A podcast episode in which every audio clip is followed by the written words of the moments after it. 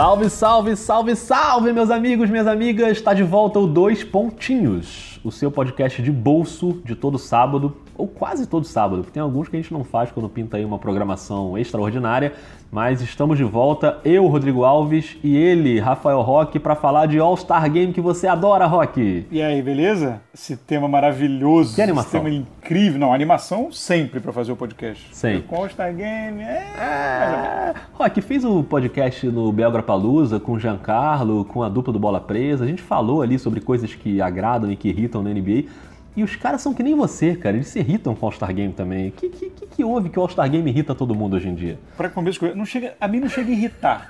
porque pra irritar tem que ser relevante. Que isso, agora você foi. levou é, o nível da crítica pra um outro patamar, hein? Não, tô brincando, olha só. Eu acho a festa legal, assim. É legal, é uma festa. Eu acho legal uma festa. Eu tenho um pouco de preguiça. Porque eu acho que eu, eu, gostaria de, a gente já, acho que a gente já conversou isso antes, acho que nunca formalmente assim, mas já conversou isso antes. Eu acho a festa legal, só eu acho que tinha que ter um jeito de ser um jogo legal, tecnicamente. O que obviamente depende da, da vontade das pessoas, né? É. Então assim, eu tenho, eu tenho um pouco de preguiça do All-Star Game de ficar aquela coisa tipo um Globetrotters piorado, sabe? Assim, é, eu, eu, te, eu, se fosse um jogo, se eu conseguisse ter algum jeito de fazer um jogo competitivo, com todas aquelas estrelas em quadra, eu acho que é uma oportunidade incrível, é sensacional. Talvez só possível, sei lá, vendo um, um, um scrimmage do, do, da seleção americana, entendeu? É. Então, assim, seria incrível poder, poder ver esses caras jogando sério a vera, assim. É aquele como fica, malabares, eu tenho um pouco de preguiça. Não chega a ser raiva, assim, me irritar, mas me dá preguiça, porque eu queria ver os caras jogando a Vera. Uns caras ótimos reunidos jogando a Vera. Não, eu tô com a sua frase na cabeça ainda, que o All-Star Game é um Globetrotters piorado. Eu gostei dessa frase. Essa frase faz algum sentido. Gostou? É, na verdade, assim, eu, eu gosto porque eu meio que abstraio a questão do jogo, entendeu? Eu não ligo muito se o jogo é bom, se o jogo não é bom. Eu não, não quero que o jogo seja necessariamente um jogaço super disputado até o fim eu, eu curto mais a, a festa ali. O, o, fato de estarem aqueles caras todos juntos e a galera que está ali na, no ginásio também, e os eventos que tem antes e depois, enfim, é, eu acho que é uma, um momento para dar uma respirada na competição. É por isso que eu não fico tão bravo de não ter muita competição no jogo, entendeu? É, não, não, não, cobro isso do All-Star Game. Claro que é melhor se tiver. Se você tem um jogo legal, um jogo para ser disputado ali, seja no formato leste-oeste, seja no formato atual, com os capitães dos dois lados, que eu até acho que o jogo do, do ano passado foi melhor já, mas não, não, é um negócio que, que chega a me irritar ou me dar preguiça, porque ah, o jogo não foi bom. Tá ok, dane-se que o jogo não foi bom. O que importa é ali a, é a brincadeira, a festa. Tanto é que o All-Star era muito legal quando você tinha, por exemplo, um Shaquille O'Neal, que o cara fazia daquilo ali um palco para ele.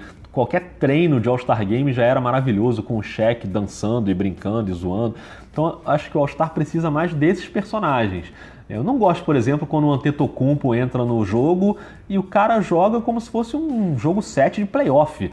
E, sabe, partindo para dentro, tentando pegar todos os rebotes. Não acho que é muito esse o clima do All-Star. Eu, eu gosto mais do clima de galhofa, de brincadeira, assim, por isso não me incomoda tanto. Mas eu, eu sei que a NBA precisa estar atenta para o evento não ficar desinteressante, como ficou durante um tempo o campeonato de enterrada, né, que ficou muito ruim. E, e, o próprio jogo, a NBA mudou esse esquema e hoje a gente tem um, esse esquema da, dos capitães, assim.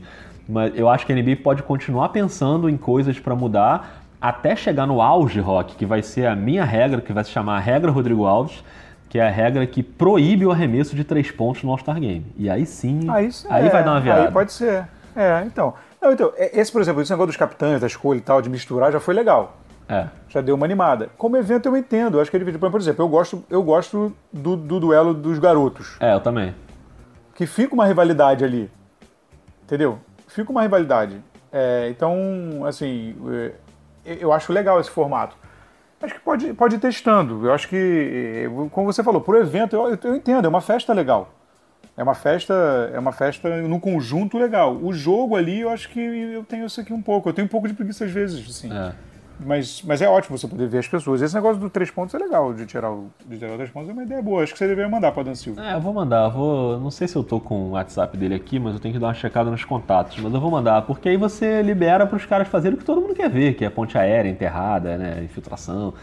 Mas enfim, Rock, para encerrar esse podcast, porque a gente já entrou aqui na marca dos 5 minutos, eu queria deixar para você a grande ausência desse ano para encerrar, que é Jimmy Butler não vai estar no All-Star Game, Rafael. Ah, meu Deus, mas ele não ia querer jogar, ia ficar sentado reclamando, malaço.